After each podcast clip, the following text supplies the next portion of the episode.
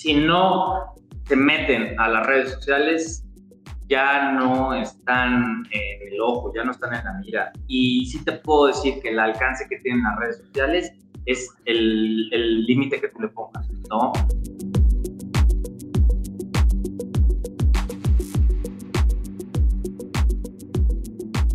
Muy buenos días, buenas tardes, buenas noches, mis queridos Blueprints. Estoy muy emocionado de tenerte nuevamente viendo este episodio.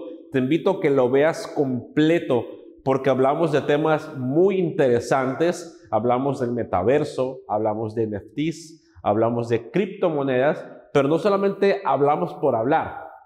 El arquitecto tiene experiencia en esos temas y enfocados y cómo lo está canalizando en la arquitectura.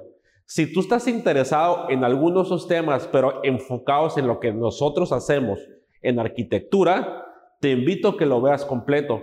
También hablamos un poco de él como persona, como arquitecto, hablamos de su despacho, un poco de su experiencia para que te inspires y para que veas y tomes decisiones mejor para tu carrera o si estás a punto de estudiar esta carrera que nos encanta y nos apasiona, pero que sabemos que no es nada fácil. Te invito a que lo veas. Él es el arquitecto Jason Ramírez de Experimenta Arc de Puebla.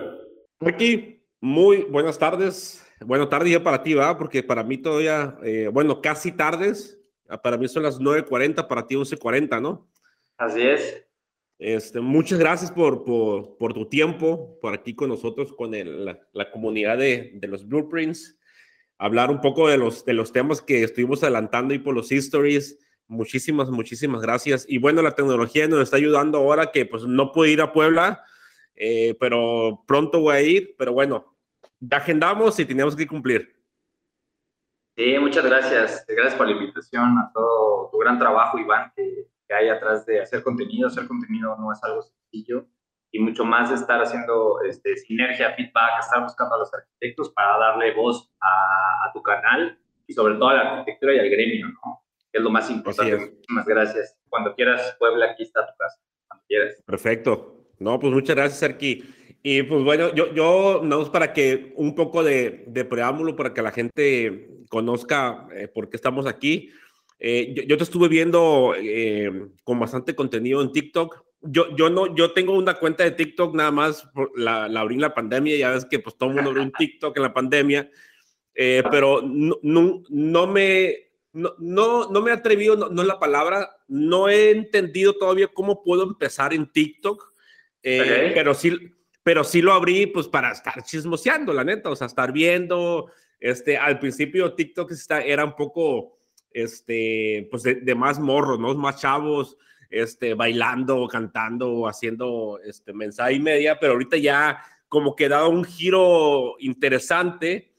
Eh, y, en, esos eh, chismes, mitoteadas que he estado eh, en TikTok, te conocí a ti, también conocía al invitado pasado de WR, Nuestro Reyes, y bueno, por ese mismo medio, pues me llevó a Instagram y Instagram pues fue como te contacté, ahí platicamos y dijimos, ¿qué onda? Pues hacemos el episodio eh, para hablar de, de, diversos temas que ya vi que tú manejas en tus redes sociales, que me pareció interesante para que la gente que nos escuche, que nos vea, pues conozca de ti.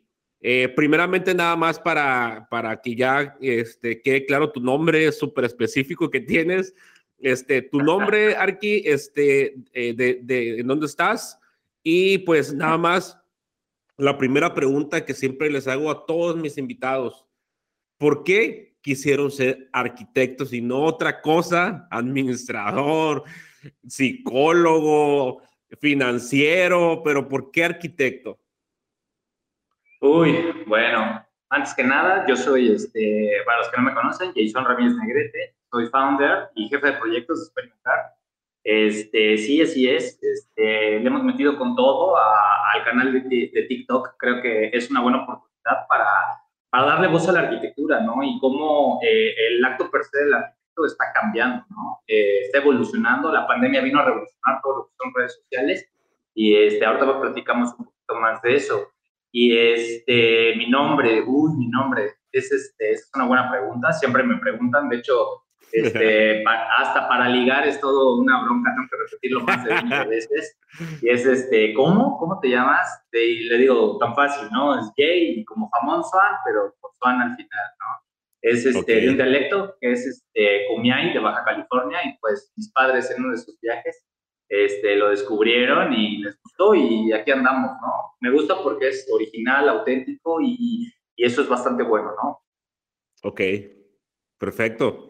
No, pues este, sí, sí está interesante el nombre. Eh, y bueno, Arki, la, la, como le decía, la primera pregunta que yo siempre les tengo a todos mis invitados es, es por la razón de que siempre cuando estamos niños, eh, cuando estamos jóvenes, tenemos alguna ilusión siempre, ¿no? De ser policía, ser bombero, incluso, este, o ser algo, ser actor famoso, siempre las cosas que uno piensa de niño, la super creatividad que tenemos, eh, pero luego a lo mejor la vida te va llevando a otras cosas y ya es cuando decides, ¿sabes qué? Quiero ser arquitecto. O a lo mejor siempre quisiste ser arquitecto. Por ejemplo, yo lo he platicado en otros episodios, en mi caso particular, desde que tengo uso de razón, quise ser arquitecto. Siempre, siempre. Sí, de repente por, como que por ahí me salía de que estaba muy niño, quería ser Superman, este, pero, pero ciertas cosas como, como más fantasiosas, ¿no? Pero, pero siempre dije, ¿qué quiero hacer en mi vida? Quiero ser arquitectura. Aunque no supiera en sí qué era la arquitectura porque estaba bien morro, pero siempre dije, yo quiero ser como, como los arquitectos, ¿sí? ¿Cuál, cuál fue tu experiencia en, en ese caso, Arqui? Fíjate que, digo, todo, todo mundo tiene un background siempre, ¿no? Y que es la esencia que le da a, su desarrollo como persona. Yo creo que tiene que ver mucho con tu modus vivendi, cómo, cómo te desenvolviste quizás en tu infancia. Personalmente, la mayoría de personas que me conocen y los que no me conocen, este, es que yo soy segunda generación de arquitectos. Entonces, toda mi vida, desde niño, siempre mi playground fue la o sea, mi papá se iba a rayar y me llevaba en su cangurera, incluso hasta ponía las rayas ahí. Y desde niño rayaba, yo jugaba en todas las obras. Y siempre he estado involucrado con la arquitectura directa e indirectamente. A mí, este, me, desde niño siempre jugaba en la grava, en la arena, veía problemática en la obra, veía todo. Entonces, prácticamente yo fue cuando, cuando me metí directamente a, la arquitectura. Mi papá siempre me comentaba, mira hijo, este, si quieres ser masoquista vas a estudiar Nunca lo entendí hasta que ya eh, fui creciendo y teniendo un poquito más de, de, entendimiento, ¿no? De lo que, lo que, conlleva el acto de ser arquitecto, ¿no? El acto de, de y no solamente un arquitecto titulado, sino yo creo que el, el modus vivendi del arquitecto que, conlleva, ¿no? O sea, todo, todo, todo ese misticismo, ¿no? Porque mucha gente piensa que sea arquitectura es como un TikTok, ¿no? Que agarro el iPad, sí, diseño y pum, y, me arreglo y me pongo mi mejor camiseta y me va bien y, tengo puntas. Sí, no, no, el, labor del arquitecto no, no es ese, ¿no? Y ahí es donde vienen las redes sociales y la vida real, ¿no? Y fíjate que yo siempre trato de, de, de enseñarle a la gente todo lo que hay detrás de la arquitectura. La arquitectura, en mi caso, y regresando un poquito más al tema, este, decidí ser arquitecto. Desde joven siempre dibujaba camionetas, estuve ahí, estuve pegado y vi a mi papá en, buenas rachas, malas rachas y la verdad es que me encantó. ¿eh? O sea, desde ahí yo dije, yo quiero ser arquitecto. Pero una cosa es decir quiero ser arquitecto y otra cosa es la cruda realidad cuando llegas a la carrera de arquitectura. Simón. Entonces ahí fue cuando realmente decidí ser arquitecto, no hay como más. Sea, sí hay trasfondo, que obviamente le podemos dar más sazón y lo que pasa en la carrera y toda la problemática que conlleve, porque realmente en la carrera yo creo que sí hay un momento en donde dices, ah, esto realmente lo que quiero. O sea, no es tan fácil. y digo, hasta la fecha recibo miles de mensajes de chavos de que en realidad me preguntan, oye, es que no sé si elegí la carrera bien y la responsabilidad que conlleva a veces responderle, ¿no?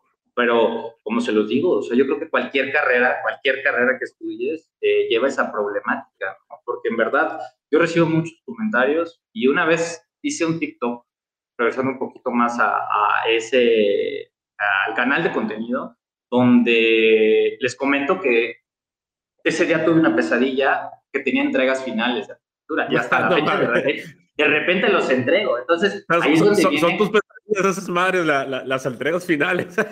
Sí, te lo juro que sí, ¿no? Y, y te lo juro que me levanto sudado, todo presionado. Y la verdad es que yo leí que existe un estrés postraumático después de ciertas carreras y es real, o sea, la carrera de arquitectura está cabrón, o sea, sí conlleva cierta, cierta, ciertas cosas. Fíjate que el otro día estaba viendo un episodio de los tuyos porque me gusta siempre, pues, ese, ese feedback que, encuentro con otros arquitectos y me, me, encanta como ese sazón que le dan las historias de, de superación, ¿no? Y realmente yo creo que si de por sí empresario estaba canijo hace 10 años, ahora, está en modo, ahora está en modo leyenda con todo este rollo de la pandemia, ¿no? Entonces, Exacto. sí, la arquitectura es muy bonita, es muy romántica, es padrísimo, pero sí tienes que estar bien decidido que quieres ser. Entonces, yo desde niño siempre quise ser arquitecto porque soy segunda generación. Ok, sí, y lo, lo que comentabas es súper importante, Arqui, porque este, sí, a lo mejor, yo creo que la gran mayoría de la gente que nos está viendo, nos está escuchando, sí, a lo mejor quiero ser arquitecto por X o por Y razón, pero ya que entró, eh, o se enamoró más de la carrera, o de plano le, le, llegó el 20 de que estaba bien cabrón y la pensó en salirse y hay gente que se salió, ¿no? Porque, por ejemplo, a mí en, mi generación yo recuerdo que en el primer semestre eh, fue el filtro para que se saliera la mitad de la gente que entramos y en cuarto y en séptimo, e incluso hasta en noveno de, semestre, o sea que faltaba todavía décimo, y, y, se salieron porque no aguantaron, o sea, no, porque, porque realmente es, es una carrera que tiene que apasionarte el 100%, porque como tú lo has dicho, la triste realidad es que pues no vas a salir con tu traje o con tu, con tu camisita, y porque, porque tienes el título, el título arquitecto, que, que, que, yo siempre lo he dicho a veces a unos, a mí nunca me lo han pedido el título, güey. O sea, yo sé que estudié arquitectura y nunca me lo han pedido y no quiere decir que no, no valga el título. claro que vale, pero este, afuera está bien cabrón los chingazos, o sea, los putazos afuera es, es, es, otra onda, o sea, y, y hay mucha competencia eh, y, y, y muy aparte que ya hay competencia tienes que saber diferenciarte eh, en, en, las cosas que tienes que hacer. O sea, eh, y gran parte de este podcast es que la gente que nos ve, que nos escucha, que también no se sienta frustrado de que a lo mejor no la está haciendo como arquitecto, lo pongo entre comillas, eh, porque el simple hecho de que hayas acabado tu carrera ya es un logro bien cabrón, primero, ¿no?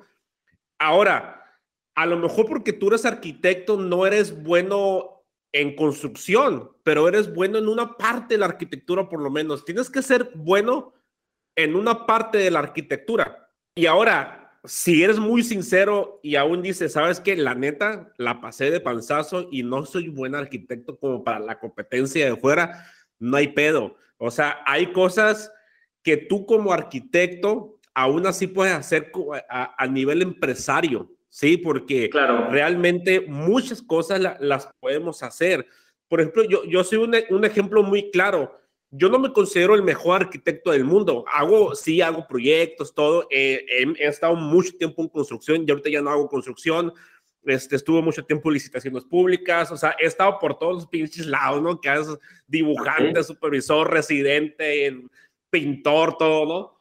y todo me gustaba y había cosas que yo sentía que eran mucho mejor en otras, en otras que pues ya que no sabía ni madres, ¿no? Pero aún así la, la, la misma vida me fue llevando a, a, decir, sabes que tú más que, que arquitecto tienes otros, otro tipo de ventajas como, como empresario. Eh, y me fue, me fue llevando a la cuestión inmobiliaria, me fue llevando a la cuestión del marketing, me fue llevando, que ahora me dedico mucho a la cuestión de, de Airbnb, pero nunca he dejado de ser arquitecto. O sea, eh, la, la, la formación, la forma de cómo nos enseñaron, la forma de cómo me presioné siendo arquitecto en la construcción, me enseñó a hacer ese tipo de cosas. Y no, yo creo que no lo hubiera hecho antes. Si hubiera sido a lo mejor psicólogo o administrador, yo creo que no me hubiera ido igual a que si ahora como arquitecto hago este tipo de cosas. Entonces, eh, e, esa parte de tú como arquitecto, tú como arquitecto titulado o pasante, el llegar a brincar a, creerte que no solamente eres arquitecto, que, que, necesitas ser empresario, es un brinco bien cabrón también, porque aunque te dediques a la pura arquitectura o a la construcción, tienes que creerte que ya estás haciendo actividad empresarial. Esa parte, esa parte eh, siempre la pregunto a todos mis invitados, ¿cómo, cómo es que eh, eh, en tu caso, Arqui, que saliste de la carrera, empezaste a trabajar en otros lados con, con alguien, constructoras, y llegaste a ser, a decir, ¿sabes qué? Pues voy a empezar mi propia marca, ¿no? Mi propia empresa. ¿Cómo ha sido esa experiencia contigo? Fíjate que para no este, hacerlo como tan largo y de repente lo entiendo también para las personas que ven el contenido, voy a tratar de hacerlo más este, exacto, crudo, ¿vale? Porque yo creo que este tipo de foros son para eso, no para maquillar la arquitectura y, pintar que es un mundo de color de rosa, porque realmente no existe. Yo se lo he dicho miles de veces a, gente que me escribe y que me dice, oye, es que ¿cómo ves? Y yo le digo, güey, espérate, cabrón. O sea, tú estás preocupado por pasar una puta materia, deja que llegue el SAT, deja que lleguen los empleados y deja que llegue, o sea, cosas que realmente le dan esa esencia, ¿no? Tú lo acabas de decir y lo, lo comenté hace rato. El acto per se del arquitecto está evolucionando.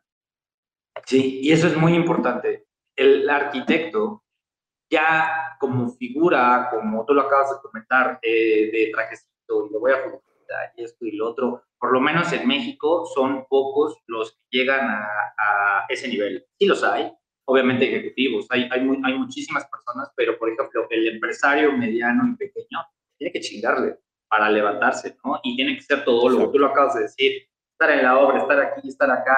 Yo personalmente eh, terminé la carrera de arquitectura, este, tuve un accidente muy fuerte en el segundo que casi pierdo la vida. Y eso fue lo que me enfocó en la carrera de arquitectura. O sea, eso fue un loco, entré en una depresión muy fuerte y fíjate que, que ahora entiendo más cosas que obviamente ya, digo, tengo 39 años, y más creces, más evolucionas, tratas de darle otro giro a tu vida y entiendo porque en ese momento se activó una parte de mi cerebro que fue la artística y fue cuando me clavé completamente en la carrera y me desenvolví. Acabo la carrera de arquitectura y tengo la oportunidad de realizar mi tesis profesional. Yo siempre soy de la idea porque a mí me gusta dar todo en mis proyectos y hice un proyecto de arquitectura, el cual mucha gente me criticaba, porque es que ¿por qué le dedicas tanto tiempo esto, lo otro, bla, bla, bla? Y me clavé tanto que gracias a esa tesis este, me gradué con honores y tuve la oportunidad de ganar mi primer Bienal de Arquitectura en Puebla, gracias a ese Ok. Y eso fue lo que me catapultó a muchas cosas. Tuve la oportunidad de este, irme a estudiar a diplomados de diseño en París, en Nueva York. Este, tuve la oportunidad de estar en Europa. Mi hermano este, también estudió en Europa, entonces aproveché para ir allá porque él vivía allá.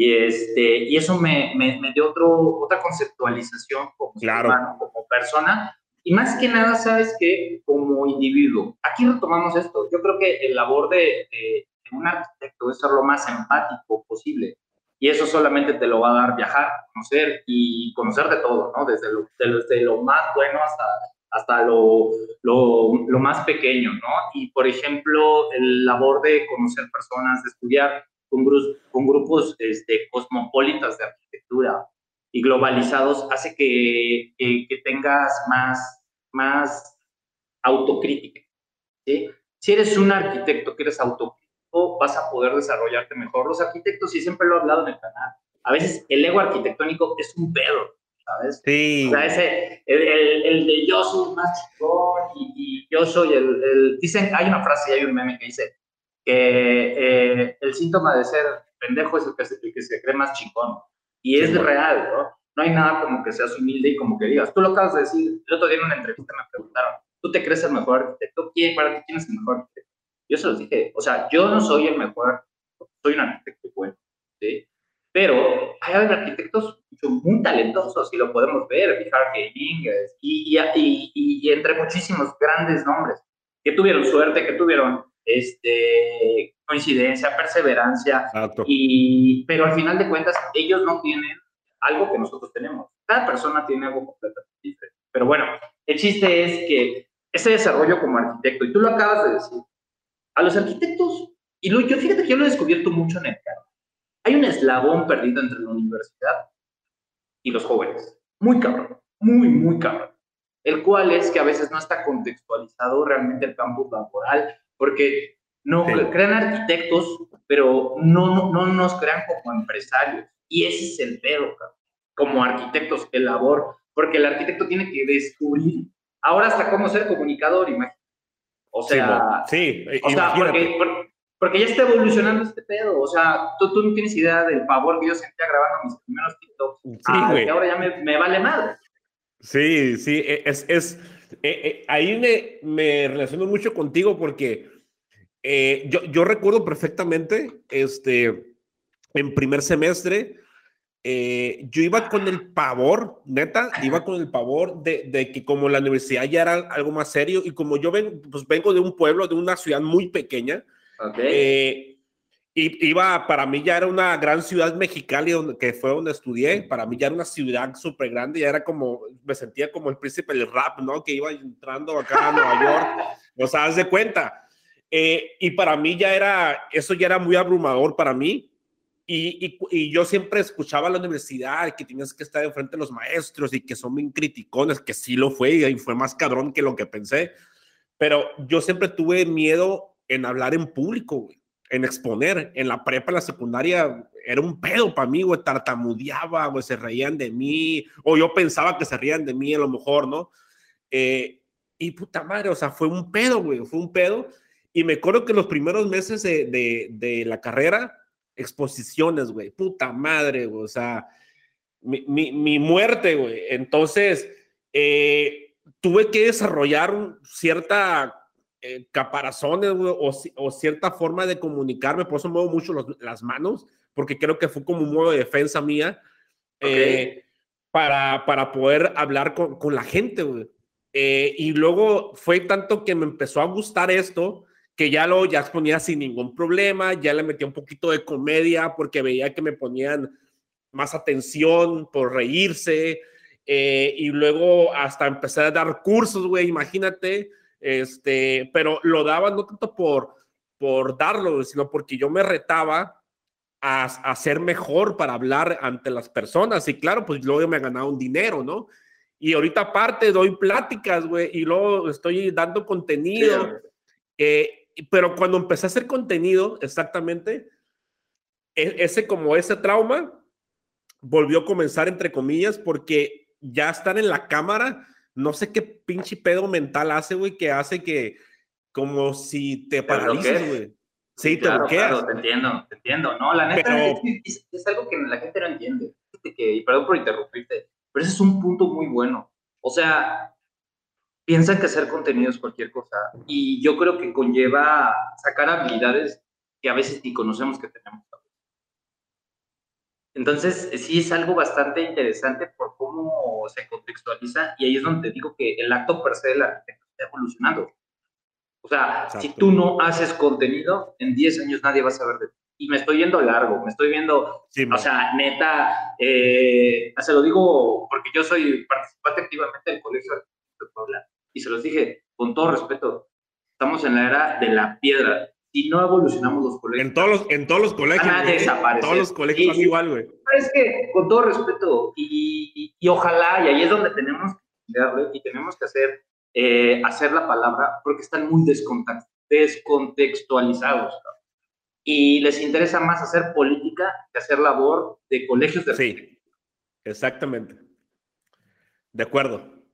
Estamos mal, estamos mal. Y ahí es como jóvenes arquitectos tenemos que poner las piedras, porque, o sea, no es posible. Yo les digo, no es posible que yo tengo más este, interés y me meto una página, me interesa un concurso, un colegio de arquitectos, no mames. O sea, en verdad, y eso ya no es posible porque tenemos que evolucionar la arquitectura, si no México se va a quedar atrasado y por eso es mejor ser empresario y tú buscar por tus propios medios salir adelante.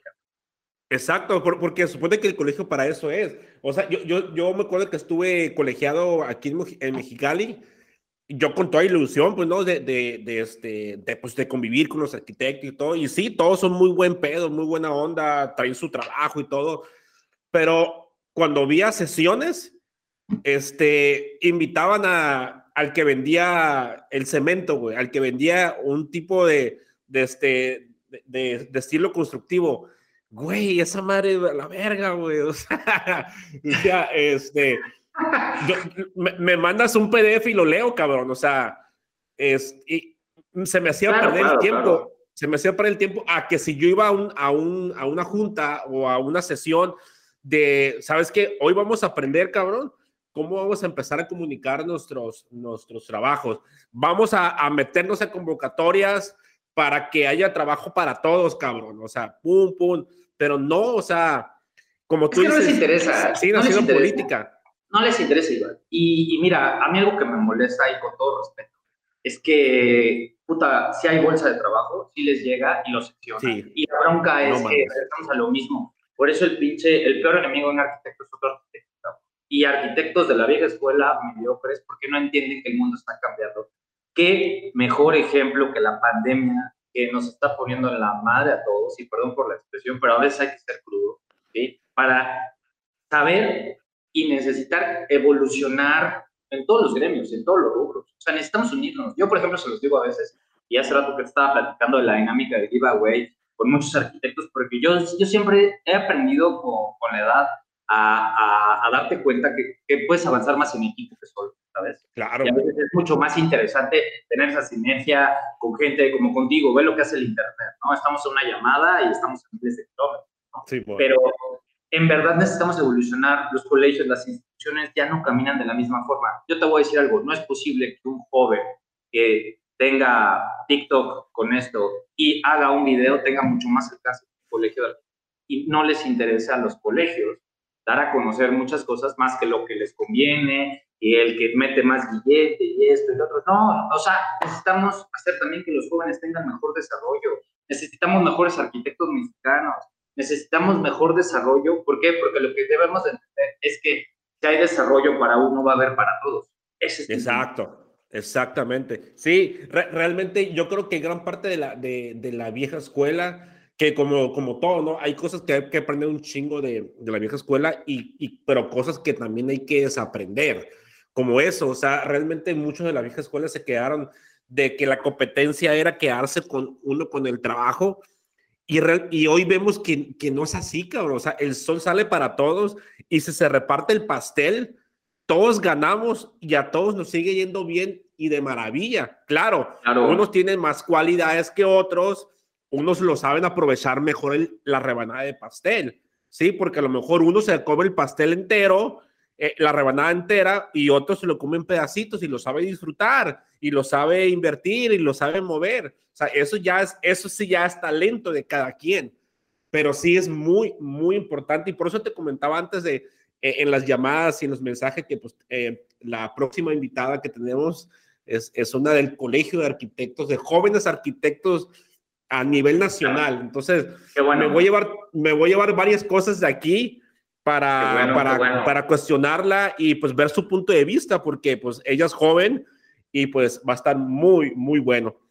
Pero bueno, Arqui, Dime. ya entrando, ya entrando al tema que, que uno de los temas que me interesaba, eh, el contenido, eh, no para redes sociales, el contenido de arquitectos para poder potencializarnos. Eh, y muy específico, tanto como en Instagram como en TikTok. ¿Qué, ¿Qué, podemos hacer o qué le podemos decir a la gente o su experiencia propia? ¿Cómo te ha servido las redes sociales para poder avanzar en tu despacho de arquitectura? ¿Es importante realmente meterse en las redes sociales? Eh, es un must, es un must. O sea, si, a ver, si, si no se meten a las redes sociales, ya no están en el ojo, ya no están en la mira. Y sí te puedo decir que el alcance que tienen las redes sociales es el límite que tú le pongas, ¿no? Eh, yo, por mi experiencia personal, y hace un año que empecé, empecé en noviembre, 3 de noviembre, y le, que, que, estábamos encerrados en pandemia y le, le, comenté a mi mejor amiga, Claret, que es este, muy buena amiga, le dije, ¿sabes qué? Ya, así estaba viendo TikTok, así como tú, que yo también tenía mi cuenta nada más para andar este, perdiendo el tiempo. Empecé a ver dos, tres contenidos de, este, de, arquitectura y dije, es aquí, ahora o nunca, ahora o nunca.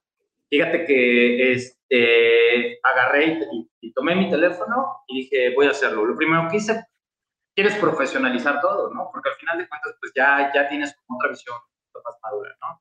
Y, este, y dije, voy a grabar, voy a grabar. Al final de cuentas, yo creo que mi trabajo vale la pena comunicarlo. Y el, el, trabajo de todos, todos, la voz de todas las personas, yo creo que tiene sentido. Por sea muy pequeño o sea muy grande. Yo he visto jóvenes arquitectos que tienen un alcance muy bueno, ¿no? Y dices, sí. o sea, y, solamente es por el hecho de compartir, porque hay mucha gente que, que, tiene muchas dudas y que quiere saber de muchas cosas. Pero una cosa es lo que haces y otra vez cómo lo comunicas. Yo creo que ese es el secreto, cómo lo comunicas y cómo lo contextualizas, porque al final de cuentas la gente se fija en todo, hasta la camisa que traes, si sonríes, si no sonríes, si tienes un granito, si te levantaste de malas o ese tipo de cosas, porque ahí es el otro mundo del Internet, ¿sí? Y donde yo los invito a todos a perderle el miedo a la cámara, a perderle el miedo a ser ustedes. Eso sí, yo soy muy fiel a, a ser real. Porque hay mucha, claro. mucha gente fake en las redes sociales. Mientras más real seas, más credibilidad vas a crear, porque obviamente estamos hablando de contenido cultural y de un despacho de arquitectura, ¿vale? Yo consumo este contenido de gente que me ha ayudado mucho, como Gary que es un crack para hacer contenido, que, en, verdad él, él me, me, abrió mucho el panorama en cuanto a la forma de ver, pero yo creo que en la actualidad, si no estás en las redes sociales, no estás. Y yo creo que, las, que los grandes despachos ya lo, ya lo están en. De hecho, este año sí te puedo decir que he visto eh, hasta Fran Silvestre, arquitectos, he visto a Arkham, que, está agarrando, que tiene muy buena empuje ahorita, y que han empezado sus TikTok. ¿Por qué? Porque ahí va toda la tendencia. Es un crecimiento orgánico, no pagas de un peso. Exacto. Sí, re realmente sí, este, es importante subirse al barco porque eh, pues, lo, los casos lo hemos visto, ¿no? Este, en, en grandes empresas eh, que realmente son monstruos, pero, pero de un momento caen. O sea, ¿por qué, ¿por qué nosotros que somos simples mortales, este, pues no, no nos subimos al barco para estar en, no digo en tendencia, pero que nos vean. Y no tanto por vernos de que quiero que ser importante, sino que por el simple hecho de que el posible cliente que en un momento nos vea en redes sociales ya nos conozca, ya sepa qué hacemos. Realmente eh, gran parte de, de como yo lo veo y como yo he visto a, a gente que ha hecho contenido, que he estado viendo cómo lo hacen, la, la, gran importancia que yo veo en, en, hacer redes sociales es que cuando ya un cliente te ve o un posible cliente vean que eres capaz de hacer las cosas. Y, y ya ese, ese embudo, se puede decir, de, de, la prospección sea mucho más corto, porque ya te vio 20, 30 videos de que hablas del tema, de que sabes refutar de las cosas, de que haces un contenido entretenido y didáctico, que es lo que tú haces. Hay, hay una sección que me gusta mucho que se llama 15 segundos de arquitectura, este, o un minuto, algo así de arquitectura, que, que, que, hablas, hablas de varios temas de tendencia de arquitectura, que a mí, a mí cuando lo vi, dije, ah, mira, qué chingón, o sea, eh, no, no tienes que solamente hablar de ti, de ti, de ti, sino que hablas también de otras cosas y de tendencia de la arquitectura, que eso es un contenido muy puro que me gusta mucho, mucho de ti, que creo que lo haces muy bien y que es. parte de, de, de, lo que la gente que nos está viendo lo cheque. Realmente sí, tanto como eh, cosas tuyas, como de WR y de otros arquitectos que he visto, estoy juntando todas las ideas para yo poder empezar, claro, dirigiéndome al, al podcast. El, el podcast para mí fue como el, este, la excusa perfecta para empezar a hacer contenido porque como que no, no me sentía muy como yo solo, ¿no? Como que hablar de arquitectura. Eh, y, y, y, este proyecto del podcast, este, esto que estamos haciendo, ya lo tenía pensado hace como 10 años, tenía pensado hacer esto, pero nunca me atreví y pues la pandemia, como nos tuvo encerrados, eh, pues fue con lo que ahorita es el momento, ¿no? Es el momento claro, claro. de hacer, reinventarse, ¿no? hasta el nombre lo tenía listo ya, o sea, tenía todo, nomás que la excusa perfecta fue, pues vamos a hacer un podcast, ¿no?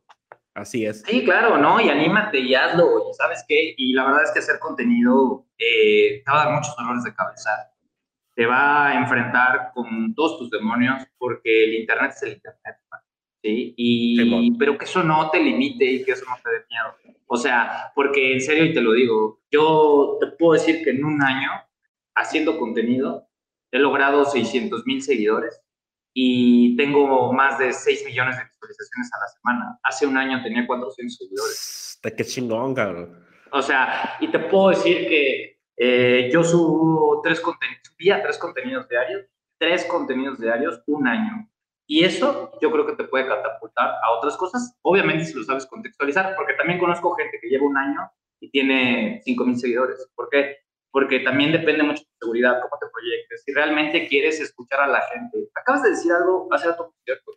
Porque a veces doy contenido para los demás, es que también debes de entender que tienes que dar un valor.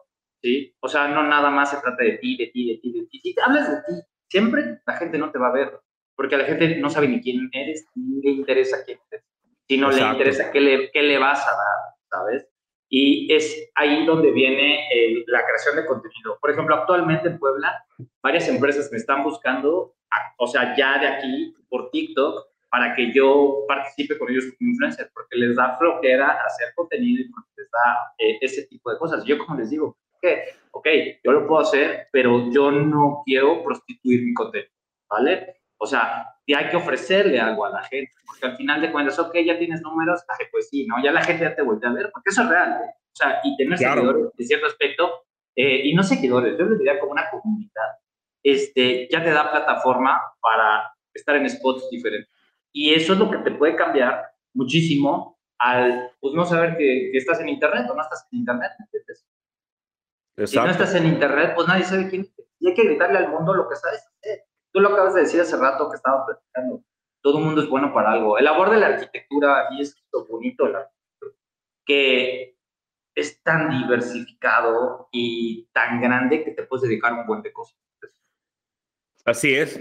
Sí, y realmente eh, hay un episodio que, que tengo eh, hablando nada más de eso, de que nosotros como, como arquitectos tengamos nuestro despacho, nos dediquemos a otra cosa diferente o, paralelo a la arquitectura, tiene que llegar un momento en que tenemos que entender que somos los que tenemos levantado el barco, que realmente somos los encargados de hacer crecer la empresa. Y, y, llega un momento en que tenemos que empezar a delegar. Y esa parte, esa parte, sí, para muchos es bien difícil. Es bien difícil porque eh, en arquitectura, pues primero el ego, ¿no? Como ya habíamos hablado, el ego está cabrón. Y luego aparte, aparte, aparte del ego, es decir, pasarle a un arquitecto más joven o más grande, como sea, la responsabilidad de un proyecto a lo mejor, o de un pedazo del proyecto, o de un diseño, para, porque si tú te, te dedicas a toda la operación, pues nunca vas a crecer y, realmente es lo que tenemos que buscar. es que sabes qué? ¿Cómo ha sido eso contigo? Ah, fíjate que acabas de tocar un punto muy importante. Eh, y es lo que estábamos diciendo hace rato, donde los colegios, donde las universidades tienen que evolucionar para crear mejores generaciones. Y por eso las generaciones están buscando respuestas fuera de las universidades, ¿vale? Porque a veces no son reales, no son palpables las universidades no nos preparan, y lo digo en caso, obviamente, eh, sin decir nombres, ¿no? Vamos a dejarlo así, sin decir nombres de universidades, universidades de paga, en donde sí te diseñan como empresario, pero no te diseñan en, un campo real. Y los estudiantes salen y quieren ganar los miles de pesos sin saber hacer nada. Sí, sí, y, y, en las escuelas eh, de gobierno no te enseñan a ser empresario y no sabes cobrar. Esa es la gran diferencia. Y aprender a cobrar en el campo de la arquitectura, pasar de los miles a millones, está cabrón, porque debes de cambiar tu paradigma mental, emocional, todo lo que tú eres. Yo te puedo decir que, por ejemplo, experimentar, hemos tenido dos empleados y hemos tenido hasta 500 empleados. Entonces, cambiar ese paradigma y hacer eh, eh, casas y hacer edificios, tienes que cambiar un chingo de cosas.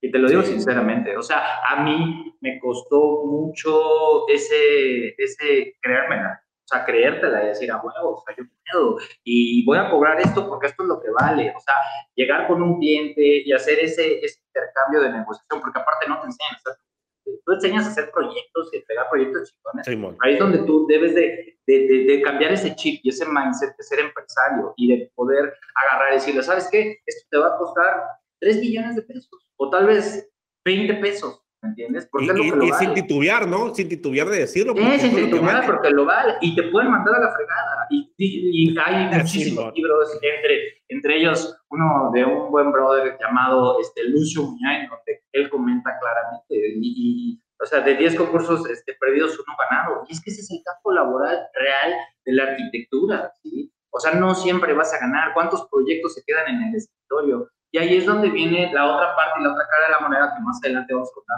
de cómo puedes evolucionar esos proyectos a sacarles dinero en criptoarquitectura. ¿Por qué no? ¿Por qué no esos proyectos que nunca se pudieron hacer, evolucionarlos y conceptualizarlos para otras cosas? Y ahí es donde tenemos que evolucionar, donde tenemos que ver los arquitectos, donde tenemos que ver este, muchas cosas. El campo de la arquitectura es muy bonito, pero también el acto per se de los arquitectos hay que evolucionarlo a un nivel de empresario. Incluso, eh, qué mejor ensayo que la pandemia para darte cuenta que debes de tener varias cosas, no nada más la arquitectura. La arquitectura se murió. O sea, en verdad, en la pandemia son muy pocos. sí, valió madre. Sí, y es real, ¿sí? Y ahí es donde uno tiene que ser realista, donde debes de tener dos, tres negocios, y eso es algo que no te enseñan las universidades, ¿sabes? Eso ya es más de familia el diversificar, eso es súper importante. A, mí, eh, en lo particular, eh, hubo varios, varios colegas que desafortunadamente, pues, como, como decimos acá, no sé, también en Puebla les cargó el payaso, la verdad. O sea, este, sí, o sea, de, ya ves que eh, antes de marzo no había pandemia, pero llegó el 30 de marzo y ya hubo pandemia y se cerró todo. Eh, al día, a la semana, cabrón, ya, o sea, ya no tenían nada. De, y, estoy hablando de colegas que tenían obras grandes, ¿eh? O sea, obras de millones, de millones de pesos, pero ya no tuvieron nada y, y, sabemos que el, flujo de efectivo dentro de las obras es primordial y pues claro. no, no te, no, o sea, les, les, les tronó, o sea, sus empresas tronaron, pero hubo otros que a lo mejor no los iba, entre comillas, tan bien, pero estaban en su, desde su casa trabajando, eh, que antes era hasta mal visto que trabajaras en tu casa, porque, no tienes uno, porque no tienes una oficina. ¿Cómo que no tienes una oficina, no? Eh, pero ahora, pues el home office es lo de hoy. Entonces, eh, esos colegas que yo, que, yo, que yo conozco que trabajan desde casa son los que le fue mejor porque ellos agarraron la tecnología desde antes de hacer sus juntas por Zoom, a los clientes por, en carpetas de Google, de Google Drive o de, de OneDrive, este, las juntas virtuales, este, mándame los archivos, yo acá los hago, o sea, ya se ven adaptados desde antes por la misma necesidad de que no tenían la infraestructura de una constructora de despacho grande, pero les fue mucho mejor. Entonces, pero, Los, pero los grandes no pudieron adaptarse, gran, gran parte de ellos. No pudieron adaptarse porque era tanta la logística y la administración que manejaban que de un día para otro, ¡hey, cierra! No pudieron con toda la chamba para, para hacer no, Y, por ejemplo, es que hay empresas que de plano y un día para otro, para otro interrumpirte, pero es muy importante eso dejarlo para sí, sí, ¿eh? que, lo, que lo vean. ¿eh? Que eh, actualmente tú estás en una obra y de un día para otro te van a decir, ¿sabes qué arquitecto hasta aquí? ¿no? Y con contratos firmados y con muchísimas cosas. O sea, hay mucho más en estas cosas que se salieron fuera de control, en donde te puedo decir que mientras más grande tenías, yo trabajo para despachos que, te lo juro, tenían 50, 60 empleados y de un día para otro se quedaron con un arquitecto. O sea, real, porque, o sea, o comían ellos o comían los jefes.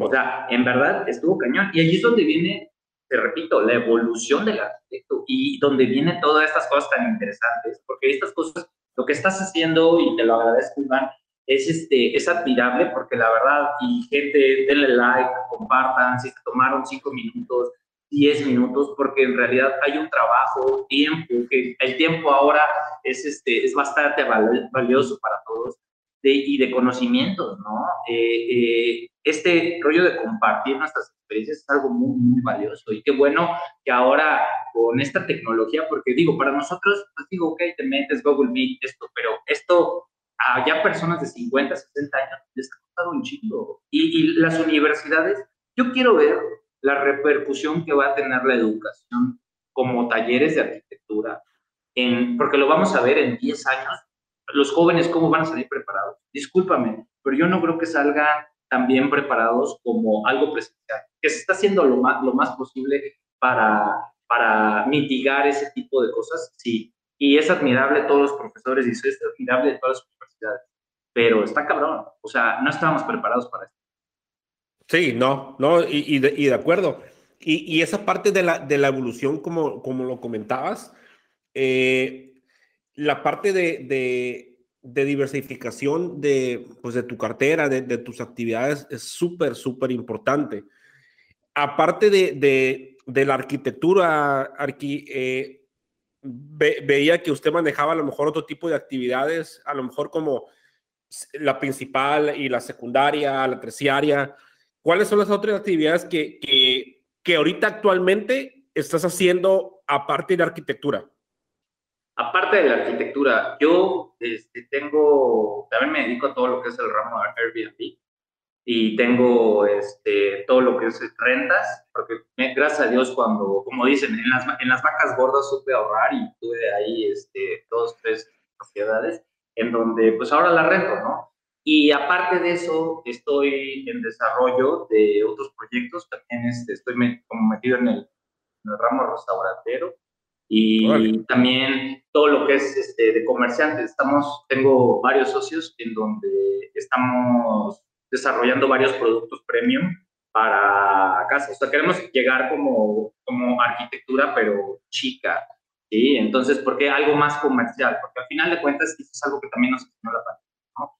Este, los servicios de arquitectura, un servicio muy barato de arquitectura, y ese es el problema también que, que tenemos, también cultural, ¿no? A veces piensas, tú vas, te duele algo, tú vas con un tutor y vas con un especialista, pero si le pasa algo a tu casa, prefieres decirle al maestro que venga a que, te, a que más o menos dé una repellada a llamar a un especialista. Entonces ahí es donde con los canales de contenido tenemos que cambiar ese tipo de cosas, ¿sabes? Pero bueno, entonces estamos diversificando en varios, entre todos tres proyectos que tenemos actualmente. También este, estoy colaborando con un grupo de, de cripto en donde estamos desarrollando la criptoarquitectura, y, pero queremos hacer NFTs a otro nivel, ¿vale? Eh, actualmente estoy haciendo, desarrollando un NFT que aparte de estar en el metaverso, está enlazado con una casa física. Entonces, vale. tú compras ese NFT, tú ya compraste una casa en México, ¿vale? Entonces, tienes una casa virtual y tienes una casa. Entonces, eso ya es algo que muy pocas personas lo hacen y de hecho es lo que estamos desarrollando. Ya cripto, arqui, cripto arquitecturizar todo. Mira, ahí eh, yo sé que muchos de los que nos están viendo, y yo soy uno de ellos, yo me declaro totalmente inútil en el, en el tema de NFTs y criptomonedas. Eh, ¿Podrías explicarnos un poco, así como que un resumen, okay. con, qué se, con qué se come esa onda? Y también que nos metas un poco con la cuestión del metaverso. Es, okay. es apenas, me, apenas me estoy metiendo, pero ahora sí que tú que estás más adentro, que nos expliques qué ondas. Ok, mira, para empezar, yo creo que te voy a decir primero dónde empezó mi inquietud en todo eso. Fíjate que he tenido la oportunidad de estudiar dos veces en Nueva York y ahí fue donde probé la realidad virtual por primera vez. Y fue cuando dije, necesito esta tecnología en el despacho, ¿ok? Antes era carísimo, yo la manejo desde hace seis años y mi primera inversión fue una computadora y el Oculus Rift y todo y empezamos a desarrollar todo ahí, pero en realidad, digo, no sé si alguna vez has tenido la oportunidad de, de, de probar y en verdad es algo completamente inmersivo, ¿no? Claro. Yo sí, soy un, sí. un, un, un CG architect, siempre me ha gustado el render, diseñar, yo soy apasionado en todo ese tipo de cosas y obviamente me desarrollo cañón. Es que esto es, es, es, es ¿no? O sea, ponerte un casco en el cual te puedas prácticamente estar en otro lugar es algo increíble. Y aparte, como amante de la ciencia ficción, Ready Player One, ver todo ese tipo de películas, era lo que le pintaba para esto, ¿vale? Que es al final de cuentas donde viene todo esto de sinergia. Ahora, ¿qué es y cómo se está desarrollando en la actualidad? Krista Kim, que es una artista, fue la primera en desarrollar un NFT arquitectónico del cual se vendió en cerca de 10 millones de pesos. No mames. Es un proyecto de una casa en Marte y que esta casa, pues tú, está... ¿Qué es una, una casa en, Marte? Ah, en Marte, pero es pues en el metaverso, ¿vale? Entonces, eh, un NFT es un token no fungible. Eso quiere decir que solamente es una pieza única, ¿ok? Un token, por ejemplo, el Bitcoin, no es, o sea, no es un token porque, eh, o sea, hay muchos Bitcoins, ¿no? Pero un, un, NFT es algo que es, por ejemplo, este iPhone, ¿no? Y este iPhone es único y no va a haber otro iPhone, no hay otro iPhone. Entonces, esto está aunado a un certificado en la blockchain y la blockchain lleva un registro único. O sea, que tú eres propietario de eso, que es como algo, ¿vale?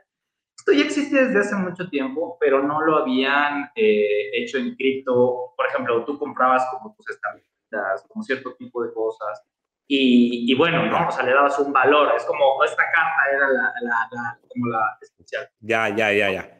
Pero bueno, al final de cuentas, ya esto está evolucionado y es, por ejemplo, mucha gente sube GIFs, piensa que una NFT es como una imagen, ¿no? Y obviamente sí, en arte digital, pero a, a donde voy, ¿cómo esto evoluciona en la arquitectura? En la arquitectura, este, esta casa, por ejemplo, de Krista Kim, es única, no hay otra, no hay otra. De hecho, aparte hizo una colaboración de música con un, con un rapero, me parece, que fue el que hizo la música de Internet.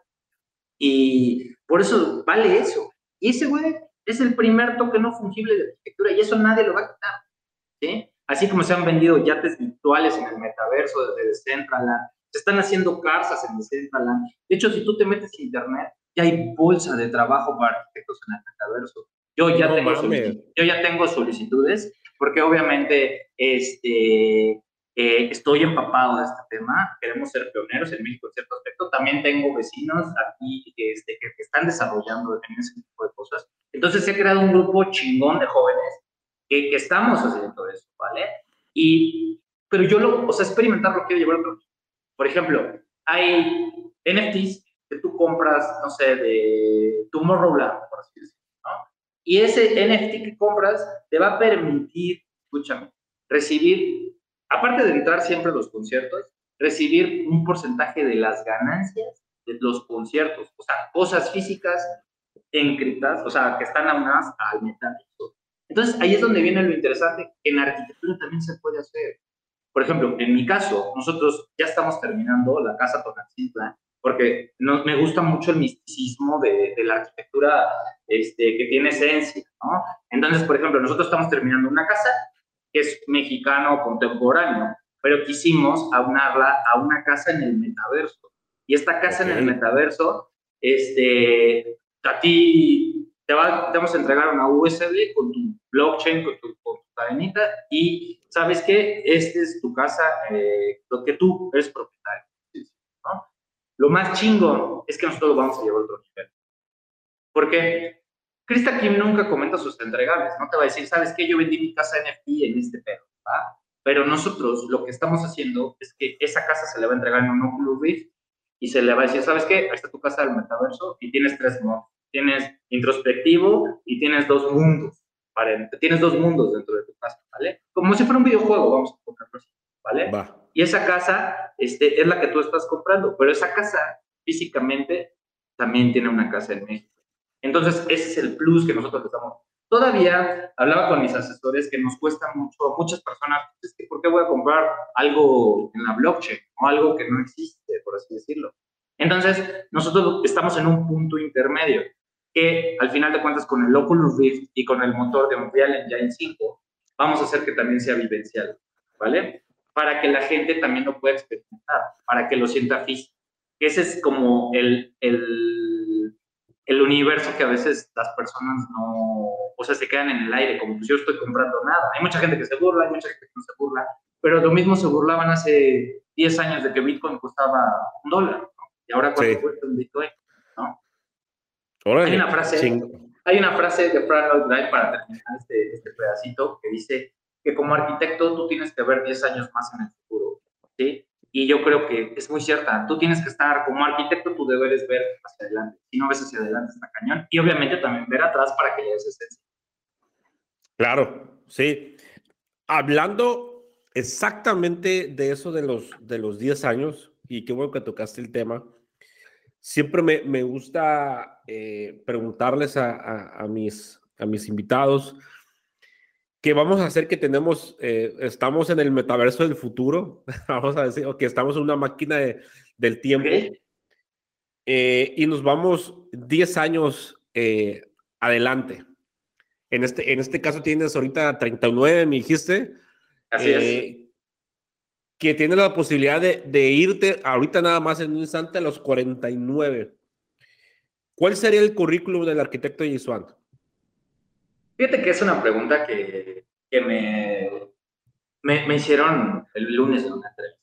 ¿Y cómo me proyecto en 10 años? Yo te puedo decir, no, pues mi empresa consolidada, otro. Te puedo decir que, que quizás eh, desarrollando, fíjate que algo que he aprendido en la vida, que me ha enseñado muy cabrón, muy, muy, muy cabrón, es a vivir el día a día. Y vivir al presente, ¿sabes? O sea, realmente darlo todo. Estás en una entrevista ahorita que me la paso a toda madre y ser yo, porque eso es lo más importante en la vida, ser yo. Yo no ponerme con una pose de mi saquito y no, es que desarrollamos. O sea, yo creo que esa es la clave de lo que está pasando ahorita. Necesitamos una comunicación más real, Iván. Más real. La gente por eso quiere ver TikToks, no quiere ver una empresa mamona que pinche ejecutivo ni lo conoce. Yo creo que lo que importa es ahorita, pero si somos pausables, o sea, eh, si somos reales, yo te puedo decir que voy a ser un arquitecto consolidado en Puebla. Con, tenemos varios proyectos actuales, proyectos buenos que los vas a ver en el canal, de comunicación arquitectónica. Y queremos hacer, eh, acabo de hacer ahorita varias sinergias con universidades para que los estudiantes formen sus prácticas profesionales en experimentar, porque quiero formar mejores de arquitectos mexicanos, ¿vale? Y eso, si lo potencializamos, eh, yo creo que simplemente quiero estar pleno y quiero estar feliz. Yo creo que eso es lo más importante. Ya de ahí, de la labor de la arquitectura y clavarme, el rollo egoico, el otro, yo creo que la vida siempre te va disponiendo el día a día, depende cómo tú te vayas desarrollando. Pero que definitivamente vamos a estar haciendo arquitectura y buena arquitectura lo vamos a estar haciendo. Perfecto. Ahora vamos a hacer de cuenta, Arki, que tenemos esta misma máquina, pero tenemos una oportunidad muy buena de irnos a los, en este caso, a los 29 años, 10 años anterior. Pero aquí en este, en este caso tienes la oportunidad de estar a un lado de ti, de tus 29 años. ¿Qué le dirías a ese más joven, porque todavía eres joven, Jason, que dejara de hacer, que no hiciera, que siguiera, ¿qué le dirías a, a ese, pues ya, ya arquitecto en ese tiempo? Focus, focus, enfócate, enfócate. Yo creo que muchas veces de, de errores, o sea, yo creo que han sido aciertos. Todo lo que pasa, mira, todo lo que te pasa en la vida siempre es bueno. Todo. Y de hecho, de las cosas más malas son de las que o sea, es el, el, chip, como tú, cómo tú lo veas, porque al final de cuentas ganas más de las cosas malas. Pero yo creo que algo que he aprendido es la disciplina, la disciplina. Si eres disciplinado en tu vida, vas a poder llegar y hacer un chingo de cosas. O sea, eh, desgraciadamente yo creo que todos pasamos por etapas de, de fuertes, emocionales, personales, y no solo profesionales, ¿no?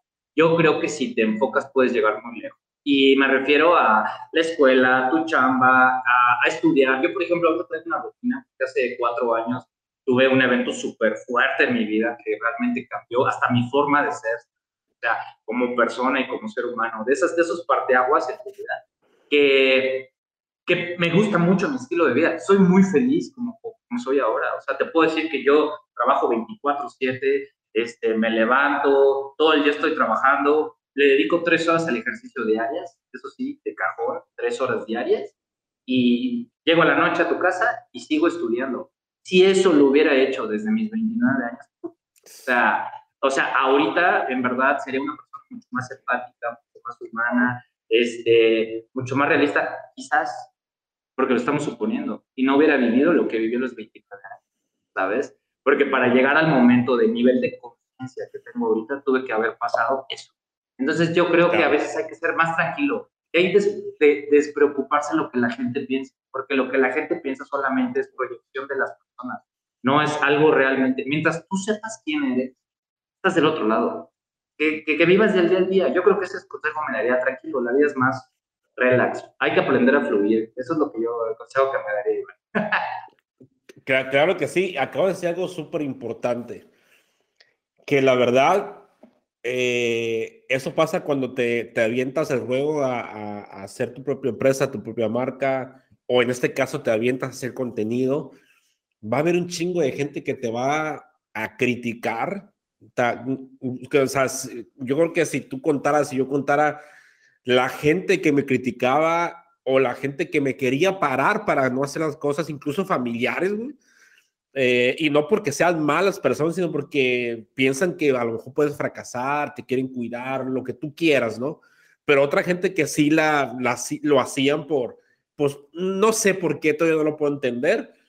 Eh, no, hombre, pues no, no hubiéramos hecho nada, ¿no? Eh, y, y realmente es, es algo que, que sí, la gente que nos ve, nos escucha, tienen que entender que si, si estás dispuesto a, a empezar tu propio camino o empezar a, hacer contenido también, tienes que saber que estás, tienes que estar dispuesto a que te hagan mierda de repente eh, y lo tienes que aguantar. Y, y, como tú lo acabas de decir, tú sabes muy bien quién eres, tú sabes muy bien a dónde vas, tú tienes claro tu objetivo y enfócate. Punto. Y, y, no, y no tiene que importarte lo, lo que digan. Y, y, eso, y eso pasa cuando eh, en el caso del contenido, que pues, los famosos hates, ¿no? Que te empiezan ahí a, a tirar. El pan de todos los días. El pan de todos los pues, días. O sea, es el todos los días. O sea, eh, hay redes muy tóxicas. Y, por ejemplo, yo en Facebook, en, en seis meses que sube contenido, tengo cerca de 220 mil seguidores en seis meses. O sea, se potencializaron mis videos, cabrón. O sea, ni cuando yo pagaba publicidad tengo los views que tengo ahorita. Pero también tienes que tener mucha inteligencia ¿sabes? Es que este güey, es que aquí, es que nada, este pinche chamaco, porque digo, gracias a Dios todavía me, dicen que me veo un poco más joven, ¿verdad? Y es este pinche chamaco que sabe y todo. Y sabes qué? A veces te afecta. Si eres una persona que eres débil mental, neta, neta, neta, y te metes a las redes sociales, porque te van a hacer mierda. En serio. ¿sí? Y te van a decir de todo, si te salió un granito, si no. Pero lo que debes de entender es que solamente son proyecciones de ¿sí? Y que, que, que, la gente solamente, esto es muy subjetivo, la realidad es subjetiva para todos.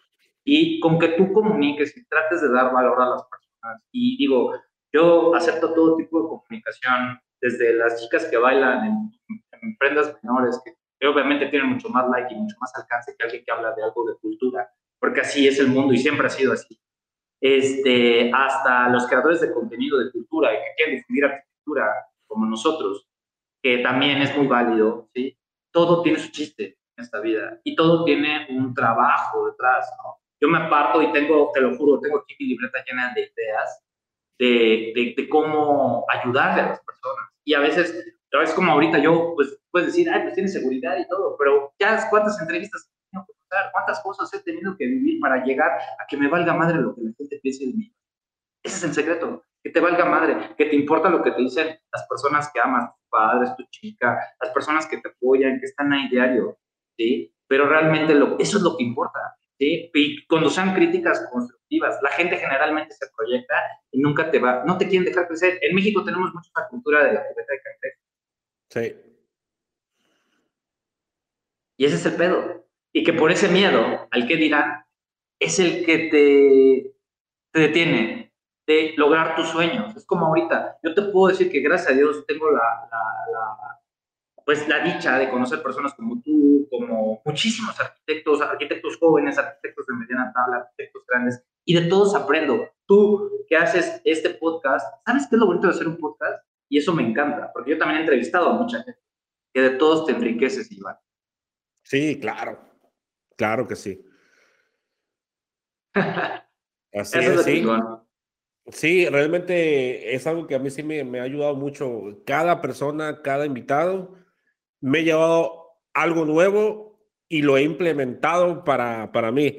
Te juro que después de aquí voy a implementar lo, de TikTok y voy a empezar a estudiar todo lo que hablamos. Dale, Iván, dale, Iván. Y sabes, cuentas con mi apoyo para lo que quieras. Te explico algoritmos, te explico cómo te metes para tener más alcance. Sabes que, y, y no nada más tú, cualquier persona que se me acerque, porque algo que debemos entender es que para brillar también necesitas que las demás personas brillen, no hay que ser envidiosos, por favor, ya suficientes pedos tenemos allá afuera como para ser un pinche hater, la neta, pero eso es mucho con tu paradigma mental, cómo tú proyectes tu vida, ¿sabes? Claro, así es. Pues Arki, muchas gracias eh, en verdad por, por tu tiempo, por, por lo que hablamos. Yo sé que estos temas y esto que, que platicamos aquí en el podcast les va a servir bastante eh, pues su experiencia, eh, un poco de, de, lo que hablamos para que la gente pues despierte y empiece a investigar de, lo que estuvimos aquí platicando. Antes de terminar, este, ayúdenos con sus redes sociales para que lo busquen, para que le comenten, les manden mensaje y se suscriban. Claro que sí, nosotros estamos como experimentar arquitectos este, en cualquier red social, Instagram, Twitter, TikTok, que es donde estamos pegando más fuerte, YouTube, que este año vamos con todo en YouTube, ya necesitamos hacer contenido muchísimo más profesional y, este, y ahí estamos, en experimentar, lo que necesiten, un consejo, cualquier este, cosa que les pueda ayudar como ser humano y como arquitecto, ahí estamos. Perfecto. Arque, muchísimas gracias, en serio, por, por su tiempo. Este, agradezco y pues si nos estamos viendo por allá en Puebla, nos organizamos para vernos. Cuando quieras, vamos con unas semitas, mi estimado Iván. Gracias. Me encanta que hayas terminado el episodio completo. ¿Verdad que estuvo muy interesante los temas con el arquitecto? Sobre todo se ve que tiene experiencia y tiene experiencia en verdad. Eh, sobre todo lo que me encanta de, de, estos episodios nuevos que estamos sacando es que son arquitectos jóvenes, ¿sí? ¿Quién dijo que la juventud no sabemos hacer cosas? Recuerda que la juventud, hoy en día, los millennials, la generación Z, somos los que estamos dominando el mundo ahorita. Así que tenlo en mente, no te achicopales, no te hagas más abajo. Los arquitectos y constructores jóvenes somos los que estamos dominando y vamos a dominar en los próximos años. Así que si no viste el episodio completo, te invito a que veas cada, cada, cada detalle. Y también te invito a que nos sigas en las diferentes redes sociales para que también no des like y veas los pequeños pedazos más importantes de este episodio y otros. Pero bueno, nos vemos en el próximo episodio que también va a estar muy, muy bueno.